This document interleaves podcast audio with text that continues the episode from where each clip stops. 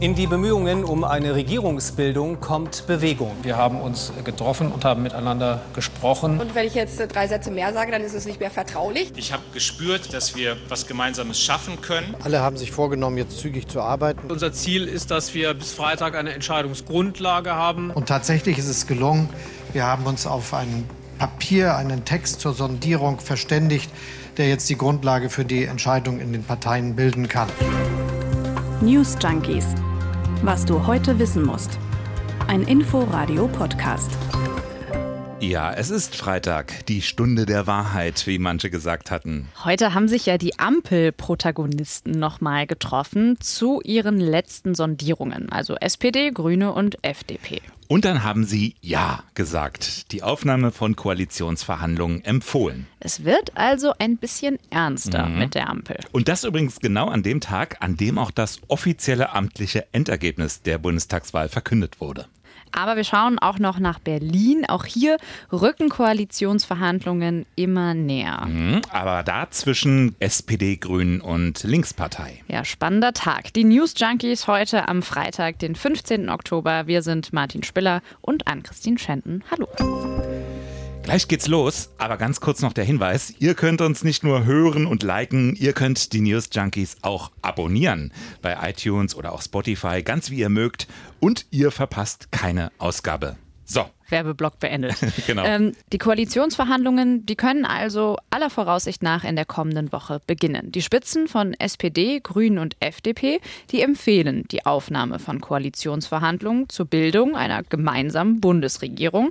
Da wurde heute ein Sondierungspapier unterzeichnet. Ja, und SPD-Kanzlerkandidat Scholz sagte anschließend, es werde angepackt, was für Deutschland notwendig ist. Und aus der Perspektive, die ich für mich formulieren will, ist das auch ein sehr gutes Ergebnis. Es macht deutlich, dass in Deutschland eine Regierung gebildet werden kann, die dafür Sorge tragen möchten, dass wir einen Fortschritt erreichen. Ein Fortschritt, der möglich und notwendig ist in vielen, vielen Feldern unserer gesellschaftlichen Entwicklung, unserer wirtschaftlichen Entwicklung und auch im Hinblick auf die Aufgaben, die wir als Land in Europa haben. Ja, Fortschritt, Fortschritt, Fortschritt. Ne? Das ist so das wichtigste Ziel, aber dabei vor allem der Aufbruch beim Klimaschutz. Olaf Scholz sagt, das wird wohl das größte industrielle Modernisierungsprojekt der vergangenen 100 Jahre. Sieht Annalena Baerbock natürlich mindestens genauso. Sie spricht von einer Reform- und Fortschrittskoalition. Das ist vor allen Dingen die große Frage der klimagerechten Gesellschaft, des klimagerechten Wohlstands und eine Erneuerung der sozialen Marktwirtschaft hin zu einer sozial-ökologischen Marktwirtschaft in Deutschland und damit auch in Europa zu verankern und zugleich dieses Jahrzehnt äh, des Fortschritts für eine Modernisierung unseres Landes, für eine Digitalisierung unseres Landes gemeinsam zu nutzen, damit dieses Jahrzehnt gemeinsam genutzt werden kann. Ja, dem muss jetzt nur noch der Parteitag der Grünen zustimmen. Da kommen wir allerdings später noch mal zu. Und dann geht es ja erst richtig los mit den Verhandlungen. Das waren ja erstmal die Sondierungen. Für viele ist das ja das Gleiche. Es gibt aber Unterschiede. Also man hat erstmal darüber geredet, ob man überhaupt miteinander reden will. Genau, oder um es mal ein bisschen politikwissenschaftlicher auszudrücken, das macht Hans Vorländer von der TU Dresden. Der erklärt das so. Sondierungen dienen erstens dazu, Vertrauen zwischen den beteiligten Personen zu schaffen und dann zweitens die Gemeinsamkeiten und Konfliktlinien zwischen den verhandelnden Parteien zu definieren. Also geht einfach darum, im Vorhinein schon mal Kompromissbereitschaft, Konfliktlinien so ein bisschen zu erkunden. Anders als bei den nachfolgenden Koalitionsverhandlungen, da gibt es dann das klare Ziel, den Koalitionsvertrag. Schauen wir jetzt nochmal auf die Inhalte. Also was wurde da heute genau beschlossen? Da steht ja schon einiges drin in diesen mhm. Sondierungspapieren. Da ist zum Beispiel 12 Euro Mindestlohn. Dann der schnellere Kohleausstieg, idealerweise bis 2030. Mhm, begleitet von einem Klimaschutz-Sofortprogramm.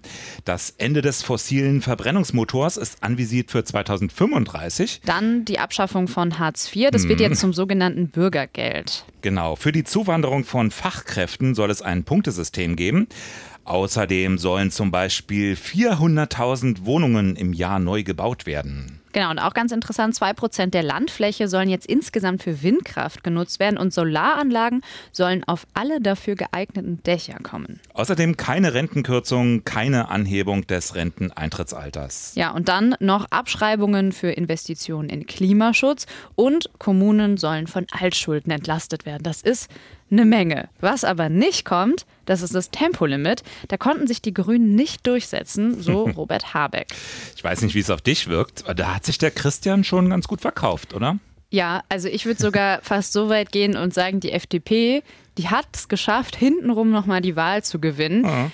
Es kommt keine Vermögenssteuer, obwohl Grüne und SPD das unbedingt wollten. Und ehrlich gesagt, das spricht Bände. Dabei war diese Koalition ja nicht unbedingt sein Steckenpferd, also Christian Lindners. Äh, vor der Bundestagswahl, das ist ja noch nicht so lange her, mhm. da äußerte er sich zur Ampel etwa so. Mir fehlt die Fantasie, wie überhaupt Rot und Grün der FDP ein Angebot machen könnten. Die stehen in der Sache der Linkspartei ja viel näher als uns. Ja, wie sich die Dinge doch ändern. Christian Lindner heute. Wir sind überzeugt nach diesen Gesprächen, dass es lange Zeit keine vergleichbare Chance gegeben hat, Gesellschaft, Wirtschaft und Staat zu modernisieren. Lange Zeit hat es keine vergleichbare Modernisierungschance gegeben wie jetzt. Und deshalb wollen wir diese Chance nicht verstreichen lassen. Endlich, ne? also als ob er jahrelang gewartet hat, klingt das fast mhm. auf diese Chance kein linkes Schmuddelgebilde mehr, eine Chance, ein fortschrittsfreundliches Zentrum, so hatte er das neulich mal genannt. Ja, was so vertrauliche Gespräche alles erreichen können. Ne? Also in jeder Hinsicht wird das wohl ein modernes Bündnis, wie Lindner sagt. Wir erinnern uns an den Auftakt von diesen ganzen Gesprächen. Da berichtete die Tagesschau, ja. Über Inhalte wurde nichts Konkretes bekannt. Die beteiligten Spitzenpolitiker veröffentlichten aber ein Selfie. Mit Instagram-Filtern natürlich. Ja, so ging das alles los. Aber in der Tat, inhaltlich drang damals praktisch gar nichts nach draußen. Das war schon ziemlich bemerkenswert. Das war diesmal auch so. Das heißt aber nicht, dass es gar keine Differenzen oder strittige Themen gab. Aber wir haben es ja gerade schon mal gesagt, alle Verhandler lobten immer wieder dieses tolle, vertrauliche Klima in den Gesprächen. Wir haben uns nicht gegenseitig die Parteiprogramme vorgelesen, sondern haben darüber gesprochen, wie wir die Probleme des Landes lösen, die Menge an Gemeinsamkeiten ist größer geworden. Die Menge an Unterschieden ist kleiner geworden. Heißt aber ausdrücklich, dass der Keks noch lange nicht gegessen ist. Es gibt erhebliche Differenzen. Ja, inzwischen ist der Keks gegessen. Übrigens eine der originelleren Äußerungen da von Habeck, die es da so in den vergangenen Wochen zu hören gab. Das Statement vorhin vor der Presse, das hat nochmal gezeigt, ja, die Floskelwolken, die waren bei diesen Verhandlungen wirklich riesig. Immer wieder hat man so Sachen gehört wie Strecke gemacht, das sind Hürden zu nehmen.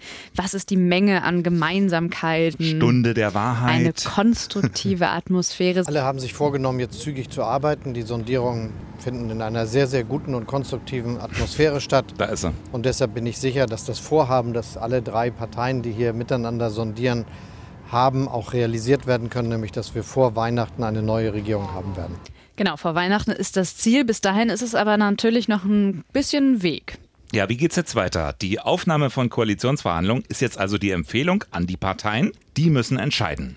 Ja, und um diese Entscheidung zu fällen, hat jede Partei ihren eigenen Weg. Genau, die FDP, die will die Parteigremien befragen. Bei der SPD, da reicht ein Okay des Vorstands. Ja, und die Grünen, die wollen die Basis befragen. Da können Baerbock und Habeck nicht alles einfach so im Alleingang entscheiden. Genau, da soll jetzt ein sogenannter kleiner Parteitag am Wochenende über das Ergebnis abstimmen, beziehungsweise dann den Koalitionsverhandlungen zustimmen. An den Grünen soll es aber nicht scheitern. Renate Künast heute Morgen im Inforadio. Ich weiß nicht, ob Lust genau genau das richtige Wort ist, aber es ist schon die Verantwortung und Bereitschaft da und das Interesse.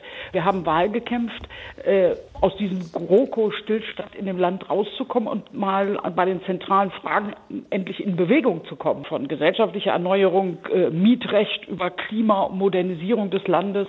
Leider gibt es auch noch die Finanzfrage. Also überall haben wir Vorschläge, Vorstellungen, dass was endlich passiert und äh, wir wollen, also wir wollen, weil, weil ja, Politik, Wahlkämpfen und danach Verantwortung übernehmen gehört ja zusammen, oder? Ja, einige fürchten sogar, die Grünen wollen zu sehr, wollen auf jeden Fall in eine Regierung, mhm. könnten dabei auch zu viel an eigenen Punkten aufgeben. Also das wird sehr skeptisch gesehen auch. Ein paar Punkte haben sie ja abgegeben, mhm. auf jeden Fall. Eine Vermögensteuer, Tempolimit, nochmal ganz kurz eingestreut. In einem anderen Bündnis, Jamaika zum Beispiel, hätten die Grünen vielleicht mehr Spielraum gehabt.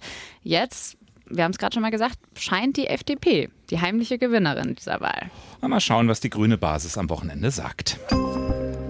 Ja, und weil man in Berlin ja scheinbar gerade nicht über die Straße gehen kann, ohne irgendeinem Sondierungsteam in die Arme zu laufen, machen wir jetzt mal direkt weiter. Mit der Berliner Politik. Ja, die Hauptstadt soll ja in Zukunft nicht die Ampel regieren, sondern RGR, Rot, Grün, Rot. Heute ging es in die dritte Phase der Sondierungsgespräche der drei Landesparteien und nächste Woche, da könnten sogar schon Koalitionsgespräche aufgenommen werden. Noch ist das letzte Wort allerdings nicht gesprochen. Noch, also also das heißt Redaktionsschluss bei uns 15 Uhr. Genau, erinnert euch dran, wenn ihr heute noch ein paar Nachrichten hört. Aber die Zeichen, die stehen einfach schon ziemlich deutlich jetzt gerade auf RGR. Und wir haben nach Abwägung und diesen intensiven Gesprächen bei der Frage der gemeinsamen Schnittmengen uns dazu entschieden, dass wir in eine dritte Sondierungsphase eintreten werden in der Konstellation Rot-Grün-Rot weil wir diese Zusammenarbeit für den erfolgversprechendsten Weg erachten. SPD, Linke und Grüne zusammen. Also eigentlich wie immer, Rot-Rot-Grün in Berlin. Nicht ganz, ne? Also nicht Rot-Rot-Grün, sondern Rot-Grün-Rot. Ne? Es ist mhm. alles ganz anders jetzt. Ein einfaches Weiter so kann es nicht geben. Klar ist aber auch, das wird nicht gelingen mit einem einfachen Weiter so. Es darf kein einfaches Weiter so geben und wir müssen auch Berlin zukunftsfähig ausrichten. Kein weiter so in Berlin, klar. Wäre ja irgendwie komisch, ne? wenn die Parteien sich jetzt einfach hinstellen würden und sagen, lief doch alles perfekt die letzten Jahre, machen wir genau da weiter. Mhm. Bettina Jarasch, die Spitzenkandidatin der Grünen, die bekräftigte diese Trendwende nochmal. Die Voraussetzung für all das, was wir uns vorgenommen haben, ist, dass wir es schaffen, besser gemeinsam zu regieren, dass wir es schaffen, mehr gesamtstädtische Steuerung an den Staat zu bringen und dass wir es auch schaffen, besser gemeinsam mit den Bezirken die Aufgaben anzugehen, die anstehen, mit klaren Zielen und einer klaren Aufteilung der Zuständigkeiten. Ja, und Bettina Jarasch, die soll es wohl auch gewesen sein, die am Ende dafür gesorgt hat, dass es zu diesem rot-grün-roten Bündnis kommen kann. Denn Franziska Giffey, die wollte eigentlich überhaupt nicht doppelt rot sehen. Die hatte sich immer für ein Bündnis mit der FDP und den Grünen, also Ampel, ähm, ausgesprochen. Ja, und jetzt kommt irgendwie alles anders. Ja, die FDP hat sozusagen einen Korb von der Franziska Giffey bekommen. Und den Frust darüber, den hört man der FDP allerdings auch an. Ihr Landeschef Christoph Mayer. Frau Giffey hat im Wahlkampf ja sehr deutlich gesagt, dass sie eigentlich eine ganz andere Politik machen möchte und sie hat sich in ihrer SPD damit nicht durchgesetzt. Und das ist schade für die Stadt, das ist äh, traurig für die Zukunftsfähigkeit Berlins und deswegen ist das ein schlechter Tag für Berlin. Ja, ein trauriger Tag für Berlin, aber das müssen wir vielleicht noch abwarten.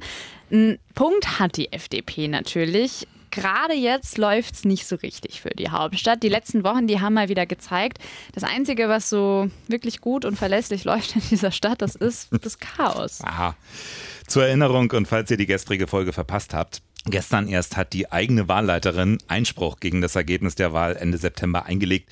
In zwei Wahlkreisen könnte neu gewählt werden. Später dazu noch mehr. Ja, aber dann dürfen wir natürlich die Pandemie auch nicht vergessen. Mhm. Ähm, die hat natürlich auch nochmal das Chaos auf den Gesundheitsämtern aufgedeckt. Kontaktnachverfolgung und, und, und. Und dann ist da natürlich noch der Pflegenotstand. Die Streiks bei Vivantes und Charité, die haben gezeigt, dass die Belastungsgrenze in den Berliner Krankenhäusern längst erreicht ist. Und ja, von den Problemen auf den Mietmarkt, den wollen wir gar nicht erst anfangen. Also rot, grün, rot wird er also noch einiges aufräumen müssen, was sie vielleicht auch selbst in den letzten fünf Jahren verursacht haben. Und dann ist ja auch noch der Berliner Volksentscheid. Deutsche Wohnen und Co. enteignen das Konfliktthema der Parteien. Ja, am 26. September haben die Berlinerinnen und Berliner ja auch entschieden, sie wollen, dass eine Vergesellschaftung von großen Immobilienkonzernen geprüft wird. Die Freude darüber, die war vor allem bei den Initiatoren und ja, den Leuten, die es gewählt haben, riesig. Wir haben ein Zeichen gesetzt, dass es nicht immer so sein muss, dass die Großen gewinnen, dass die Kleinen nicht immer klein sind. Wenn sie sich zusammentun und wenn sie ihre Ohnmacht überwinden, sind sie durchaus groß und mächtig. Und das haben wir heute in Berlin gezeigt.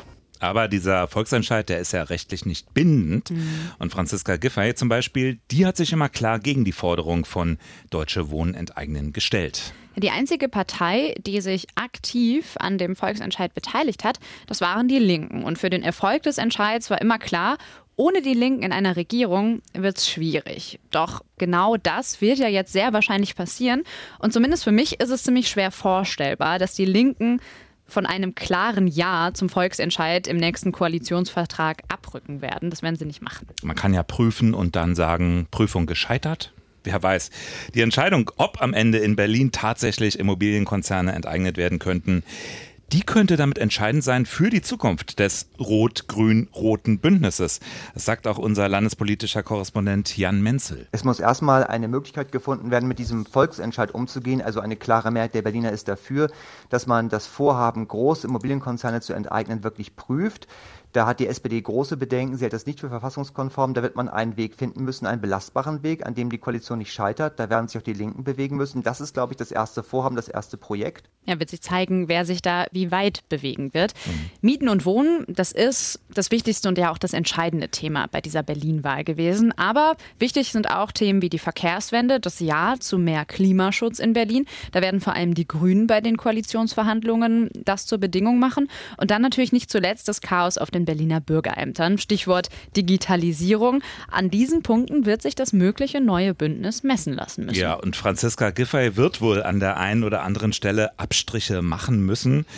Aber auch wenn ihr das Bündnis mit den Linken vielleicht nicht zu 100 Prozent passt, sie wird wohl auch so als Gewinnerin der Gespräche nach Hause gehen. Warum? Weil die SPD weiß, dass sie mit dem Ja zur Linken auch bei den Grünen mehr fordern kann, analysiert Jan Menzel. Man muss es ja auch so sehen. Das Ganze ist letztendlich ein Geben und Nehmen. Und dafür, dass nun die Grünen, die ja vehement auf Rot, Grün, Rot gepocht haben, diese Option erst einmal bekommen, müssen sie, glaube glaub ich, an anderer Stelle liefern. Und das könnten dann innerliche Zugeständnisse sein. Franziska Giffey hat ziemlich klar gesagt, diese Koalition, die jetzt kommt, die wird von der SPD geführt. Und das könnte möglicherweise der Preis dann auch dafür sein. Wie wir gehört haben, gibt es auch bei der Digitalisierung noch viel zu tun. Ja, das war Jan Menzel live bei uns im Inforadio gestern. Nächste Woche wollen SPD, Grüne und Linke ja dann in die Verhandlungen starten. Wenn denn alles klappt und passt, der Koalitionsvertrag, der könnte dann Ende November unterschrieben werden. Das berühmte Weiter so, das soll es nicht mehr geben. Das haben wir jetzt ziemlich oft gehört. Gilt hoffentlich auch für die Berliner Wahlpannen. Auf die wollten wir nochmal zurückkommen. Genau, gestern hat ja die Landeswahlleiterin die Ergebnisse in zwei Wahlkreisen angefochten. Und jetzt wird die Wahl vielleicht sogar vor dem Verfassungsgerichtshof landen hm. in Berlin. Heute gab es nochmal eine Sondersitzung des Innenausschusses und Senator Geisel hat angekündigt, dass aus dem Wahldebakel Konsequenzen gezogen werden müssen. Ähm, dass wir Standards ähm, setzen müssen, die für alle Bezirke gelten dass wir gegebenenfalls ans Wahlgesetz heran müssen, um Durchgriffsmöglichkeiten der Landeswahlleiterin auf die Bezirkswahlämter ähm, zu ermöglichen. Also diese Wahl, die wird uns weiter begleiten und auch ein Nachspiel haben. Es soll am besten bei der nächsten Wahl einheitlicher laufen in den Wahlbezirken. Mal schauen. Und jetzt für euch noch vor dem Wochenende ein königlicher Appell. Die Queen hat gesprochen. Ja, und sie hat sich für mehr Klimaschutz ausgesprochen. Hammer. Ja, in Glasgow, da findet in wenigen Wochen die nächste UNO-Klimakonferenz statt. Und die hat die Queen jetzt nochmal zum Anlass genommen, um auf den Tisch zu hauen. Sie sei irritiert über jene, die reden, aber nicht handeln. Ich versuche gerade mir vorzustellen, wie die Queen auf den Tisch haut, ehrlich gesagt. Allerdings, die Queen, die hat zwar gesprochen, aber nicht zu uns. Das war nämlich alles gar nicht für die Öffentlichkeit bestimmt. Ihr Ausbruch, ihr auf den Tisch hauen, das war ein privates Gespräch unter anderem mit Herzogin Camilla. Aber wo konnte man das dann mithören? Im Livestream der Parlamentseröffnung. Sehr privat. Ja, ja. ja, damit würde ich sagen, verabschieden wir uns ins Wochenende für heute und sehen uns nächste Woche wieder und hören uns nächste Woche wieder. In gleicher Konstellation. Bis dahin. Bis dahin. Tschüss. Tschüss. News Junkies. Was du heute wissen musst. Ein Podcast von Inforadio. Wir lieben das Warum.